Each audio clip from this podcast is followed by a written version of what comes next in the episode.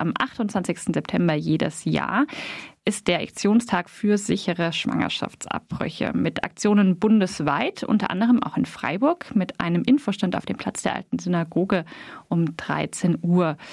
Das Motto Egal wo, egal wer, egal warum. Das beschreibt die Forderungen der AktivistInnen zum Safe Abortion Day. Und am Telefon ist jetzt Silke Stöckler vom bundesweiten Bündnis für sexuelle Selbstbestimmung. Guten Morgen.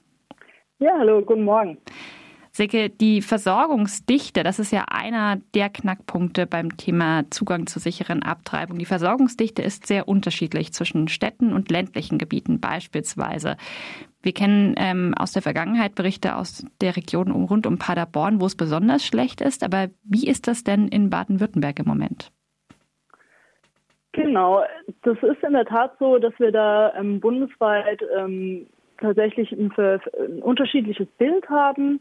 Ähm, das ist oft so, dass es in Städten tatsächlich eine höhere Dichte eine, insgesamt an Ärztinnen und Ärzten gibt ne, meistens ja auch an Kliniken und so. Und damit ist es dann auch ein bisschen zu ähm, erklären, warum dass es da dann noch mehr Zugang gibt zu Schwangerschaftsabbruch als dann manchmal in ähm, ländlichen Regionen, wo insgesamt ja auch Ärztemangel ähm, vorherrschen kann teilweise und da dann nochmal zusätzlicher ähm, so ist, auch aufgrund des Themas. Ne? Vielleicht kommen wir da auch nochmal gleich drauf, was, mhm. was das sozusagen für ein Eingriff ist und oder was für ein Stigma der ja auch ähm, jetzt irgendwie gerade leidet, sage ich mal.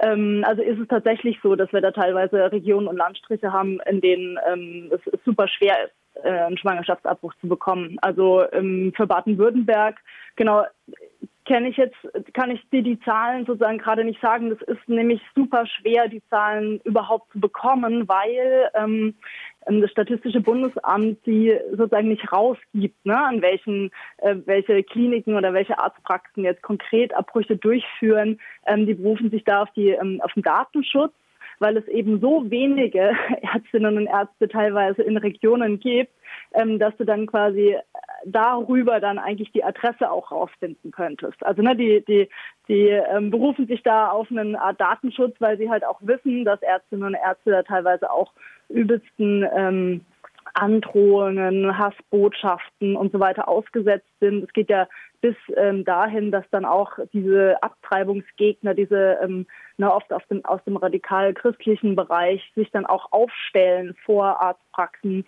ähm, die Abbrüche durchführen. Würdest und, du sagen, äh, würdest du sagen, solche Abtreibungsgegnerinnen und Rechtspopulistinnen, die das Thema ja auch für sich entdeckt haben, spielen eine Rolle dabei, dass die Versorgung mancherorts immer mehr ausdünnt? Na, ich denke, da, da sind ganz verschiedene Gründe ähm, anzuführen und diese diese verstärkte, diese verstärkten Aktivitäten, die wir da in den letzten Jahren sehen, ähm, sind, glaube ich, einer von vielen Gründen. Also wir haben da erstmal ähm, die Problematik, dass Schwangerschaftsabbruch eigentlich gar nicht äh, Teil der Ausbildung ist, der regulären Ausbildung von Gynäkologinnen und Gynäkologen. Also wir fordern ja hier heute mit dem Aktionstag, ne, dass Schwangerschaftsabbruch Teil der gesundheitlichen Grundversorgung werden muss. Also im, im, im vollsten Verständnis davon, dass natürlich dann auch diejenigen, die ähm, das studieren und sich da ausbilden lassen, dann halt auch das Können erwerben. Und es ist in der Tat so, dass es nicht in notwendigerweise Teil ist von der Ausbildung. Und deshalb gibt es ähm, wahnsinnig wenig ähm, Know-how da inzwischen. Ne? Das ist für Baden-Württemberg ja auch gerade nochmal auf die Agenda der Politik, der Landespolitik gesetzt worden ähm, wo auch ähm, die, ähm, die Staatssekretärin Niels äh, so gesagt hat, na, wir haben jetzt hier einen Generationenwechsel. Ne? Die Ärztinnen und Ärzte, die das noch können, die sind jetzt alle oder viele davon über 60 und ähm, die Jungen, die, äh, die können das gar nicht mehr ne? und wollen das teilweise auch gar nicht mehr. Und das mit dem Wollen, ich glaube, da kommen wir jetzt dann mehr Richtung ähm, in welcher Schmuddelecke Schwangerschaftsabbruch insgesamt angesiedelt ist. Also das ist ja über die Paragraphen 218, 219 im Strafgesetzbuch geregelt und steht da direkt neben Mord und Totschlag. Ne, das ist sozusagen jetzt auch nicht so ein attraktives ähm, Arbeitsgebiet, sage ich mal, wenn man sich das jetzt von der Seite betrachtet. Dann hast du die Situation, dass tatsächlich organisierte Kräfte sich da dann formieren und ähm, teilweise 40-tägige oder noch längere ähm, ähm, solche Mahnwachen organisieren vor Arztpraxen. Da gab es einen prominenten Fall in Stuttgart, wo ein ähm, äh, langjähriger äh, Arzt, der da ähm, Schwangerschaftsabbrüche durchgeführt hat, dann letztlich auch ähm, die Stadt gewechselt hat, sag ich mal. Also ne, kann man sagen, die versuchen die Leute auch wirklich zu vertreiben, versuchen die Leute im Internet anzuprangern. Christina Händel hat ja zum Beispiel die Ärztin in Gießen, die ähm, relativ bekannte äh, Ärztin, die sich ja jetzt bis zum Verfassungsgericht gegen den 219a wehrt momentan, ähm, hat ja selber über Morddrohungen berichtet, die sie da fast regelmäßig bekommt. Also das ist schon kein attraktives Arbeitsfeld, gerade für Ärztinnen und Ärzte. Ähm, und diese Lüge der Abtreibungsgegner, die ja immer wieder zu hören ist, ne, die Ärztinnen und Ärzte würden sich da eine goldene Nase verdienen, das stimmt halt de facto einfach nicht. Das ist einfach nicht so. Du kannst es da, kannst du kaum abrechnen irgendwie und ähm, in manchen Bundesländern sollte dieser Abrechnungsschlüssel jetzt nochmal auch verändert, verschlechtert werden. Ähm, das ist äh, genau, das, das, ist insgesamt eine Zusammenstellung, ähm, wo, wo ich das richtig finde, was in Baden-Württemberg da jetzt einfach von politischer Seite her ähm, angegangen wird, zu schauen, dass das Bundesland seinen Auftrag erfüllt, nämlich diese Versorgungslage sicherzustellen. Und das ist eine große Herausforderung. Eine eurer Forderungen ist ja unter anderem, dass der Schwangerschaftsabbruch als Kassenleistung anerkannt werden soll, sodass es keine Frage mehr oder keine Rolle mehr spielt, wer sich überhaupt einen Abbruch leisten kann und wer nicht. Mm, das führt mich jetzt ein bisschen nochmal zu dem Thema, was du vorhin auch angesprochen hast, nämlich was ist das denn eigentlich für ein Eingriff? Also was müssen Ärztinnen und Ärzte können, um einen Schwangerschaftsabbruch durchführen zu können? Welche Arten von Schwangerschaftsabbrüchen gibt es überhaupt? Ähm, genau, erstmal zur Kassenleistung. Das ist in der Tat so, ähm, dass momentan, also für Baden-Württemberg habe ich jetzt die Zahlen gelesen, ein Abbruch kostet um die 600 bis 700 Euro. Das ist ja jetzt kein Pappenstiel. Das kann man jetzt eigentlich nicht äh, sozusagen aus der Portokasse zahlen. Ähm, da gibt es dann die Möglichkeit, äh, einen Antrag zu stellen. Ähm, weil man eben finanziell nicht gut genug dasteht. Ich weiß jetzt nicht, wie für Baden-Württemberg da genau die Einkommensgrenze ist. Und dann übernimmt in dem Fall nicht die Krankenkasse, weil Schwangerschaftsabbruch eben im Strafgesetzbuch ausgewiesen ist als kriminelle Straftat, sondern dann über Umwege quasi das Bundesland Baden-Württemberg übernimmt dann die Kosten. So. Deshalb muss Schwangerschaftsabbruch erstmal raus aus dem Strafgesetzbuch, damit es überhaupt zu einer Kassenleistung werden kann. Ne? Das ist die Grundvoraussetzung dazu. Ähm, und äh, was war nochmal der zweite Teil der Frage? Naja, es gibt ja, also das, daher kommen ja auch die Unterschiede in, ähm, in den Kosten teilweise. Es gibt ja ganz unterschiedliche Möglichkeiten, ah, ja, genau. Abbruch durchzuführen. Und das hängt ja ganz eng auch mit der Ausbildung zusammen, was Ärzte überhaupt anbieten äh, können. Äh, stimmt, genau, sorry. Das hatte ich gerade genau kurzzeitig vergessen. Die verschiedenen Arten des Abbruchs. Das ist wohl wahr. Also nicht jeder Abbruch müsste auf 600 bis 700 Euro kosten ähm, kommen. Ähm, es gibt die Möglichkeit, unter gewissen Voraussetzungen in einem sehr frühen Zeitraum ähm, der ungewollten Schwangerschaft auch medikamentös ähm, den Abbruch einzuleiten, durchzuführen, umzusetzen. Ähm, das ist allerdings in Deutschland noch nicht sehr verbreitet und es ist wohl wahnsinnig schwierig, auch an diese Medikamente zu kommen. Ähm, ich habe mir da erzählen lassen, dass ähm, das mit sehr viel ähm, Formularen zu tun hat und da muss man auch äh, als Ärztin oder Arzt sehr gut aufpassen, da keine Fehler zu machen und da ist man dann auch ruckzuck, irgendwie kann man sich dann da auch strafbar machen, wenn man da irgendeinen Fehler macht. Also das klingt mir auch alles noch nicht so, als sei das äh, eine gute, reibungslose Lösung, aber das ist in der Tat möglich.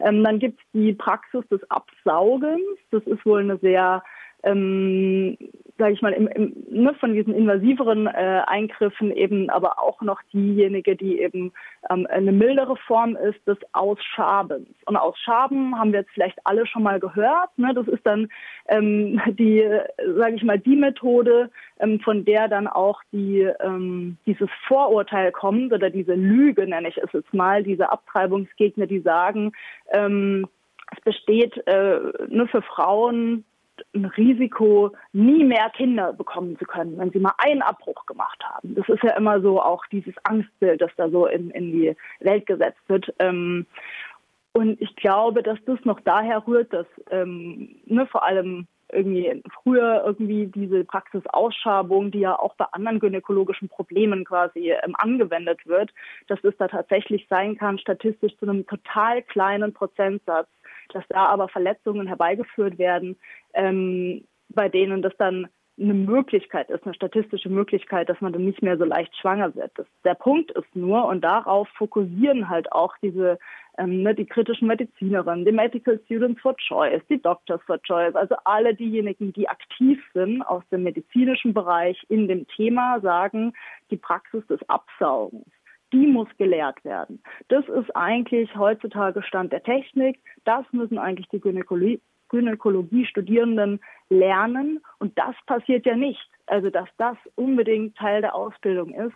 Darum helfen sich zum Beispiel hier in Berlin die Medical Students for Choice mit den Doctors for Choice zusammen, bieten ähm, Papaya-Workshops an, um an Papayas ähm, zu üben, wie ähm, Absaugungen äh, funktionieren, ähm, weil es eben ansonsten nicht angeboten wird, ne, im Rahmen von der Ausbildung oder vom Studium, da irgendwie die Technik zu erlernen. Und das ist natürlich schon ein Signal, würde ich sagen, so insgesamt hier in unsere Gesellschaft zu sagen, okay, hier äh, müssen wir mal drauf schauen. Das kann ja nicht sein, ähm, dass wir sozusagen diese Versorgungsnotlage selber herbeiorganisieren, indem wir einfach Wissen und Know-how gar nicht weitergeben. Ähm, eine eurer Forderungen habe ich bereits genannt, nämlich dass Schwangerschaftsabbruch als, als Kassenleistung anerkannt werden soll. Daneben fordert ihr außerdem, dass sie flächendeckend verfügbar sind und dass es Rechtssicherheit für Ärztinnen und Ärzte gibt. Also dass der Paragraph 218, das eigentliche Abtreibungsverbot und auch der Paragraph 219a, das sogenannte Werbeverbot aus dem Strafgesetzbuch gestrichen werden. Hm, vielleicht zum Schluss eine Frage. Was, was wäre denn eine konkrete Folge, würde man jetzt den Paragraph 218 schreiben, also streichen? Also was genau würde sich konkret damit verändern?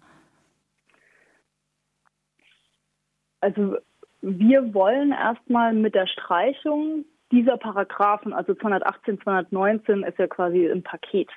Ähm, wir wollen mit der Streichung dieser Paragraphen ähm, ermöglichen, dass alle Dinge rund um den Schwangerschaftsabbruch organisiert werden können, äh, ohne dass über allem diese Glocke schwebt, das ist so etwas ähnliches wie Mord und Totschlag und eine kriminelle Straftat. Wie ich vorhin schon sagte, ist die Organis also das, das ist nur möglich zu sagen, Schwangerschaftsabbruch ist eine Gesundheitsleistung wie jede andere und wird über die Kasse abgerechnet. Das wäre nur möglich, ähm, wäre Schwangerschaftsabbruch nicht im Strafgesetzbuch also festgeschrieben als Straftat. Deshalb muss gestrichen werden. Die, ähm, die Ausbildung von Ärztinnen und Ärzten, ähm, dass das Pflicht ist im Curriculum.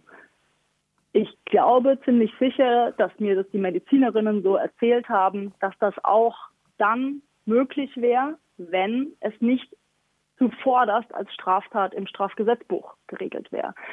Ähm, de facto erwarten wir und erhoffen wir uns, aber das, das ist nicht einfach nur durch das Streichen zu erreichen, sondern insgesamt jetzt durch diese Kampagne, durch diese Aktionen, durch die Aktionstage, durch Aufklärung, dass eben auch das Thema Schwangerschaftsabbruch ähm, raus aus dieser Tabu-Ecke kommt dass darüber auch geredet wird. Es gibt einfach so viele Geschichten, die mit solchen Aktionstagen oder in diesen Kampagnen aus denjenigen rausbrechen, die eben einen Abbruch schon mal durchgemacht haben, wie schlimm sie es eigentlich fanden, wie die Tabuisierung in der Gesellschaft und die Stigmatisierung, wie das eigentlich die größte Belastung war, ne? dass da nicht gut drüber geredet werden konnte, dass im Internet erstmal total viele Informationen einfach nur von diesen radikalen, rechten, fundamentalchristlichen christlichen Abtreibungsgegnern zu finden sind, aber keine guten, sachlichen, also zu wenig gute sachliche Informationen, weil es eben halt auch verboten ist. Also dieser Paragraph 219a, ähm, den man tatsächlich definitiv mal streichen muss dringend. Da geht es ja tatsächlich darum, dass Ärztinnen und Ärzte verboten wird, auf ihren Webseiten zu informieren, wie sie in ihrer Praxis den Abbruch durchführen, mit welchen Methoden, was dann auch mitzubringen ist, wie viel Zeit mitzubringen ist, ob die ungewollt Schwangeren dann direkt danach heimfahren können oder ob sie eine Begleitung brauchen. Also all diese wichtigen Infos, die Ärztinnen und Ärzte einfach geben müssen, das ist ja ihre Pflicht zu informieren, die sind gerade verboten zu geben. Also deshalb der Paragraph 219a, der muss jetzt mal sozusagen ganz schnell und zuvorderst fallen, aber insgesamt müssen diese Paragraphen aus dem Strafgesetzbuch. Und natürlich, ähm, genau, ist diese Streichung aber die Grundlage und muss dann dazu führen, dass es eben einfach auch wieder die flächendeckende Versorgung gibt, die hier langsam schon am Zusammenbröseln ist. Wie du vorhin auch schon meintest an manchen Beispielen. Danke, Silke Stöckle. Das waren Informationen zum Safe Abortion Day, der heute stattfindet. Und wer sich weiter informieren möchte, der kann das auch heute um 13 Uhr auf dem Platz der alten Synagoge hier in der Region in Freiburg tun. Vielen Dank für das Interview. Danke euch.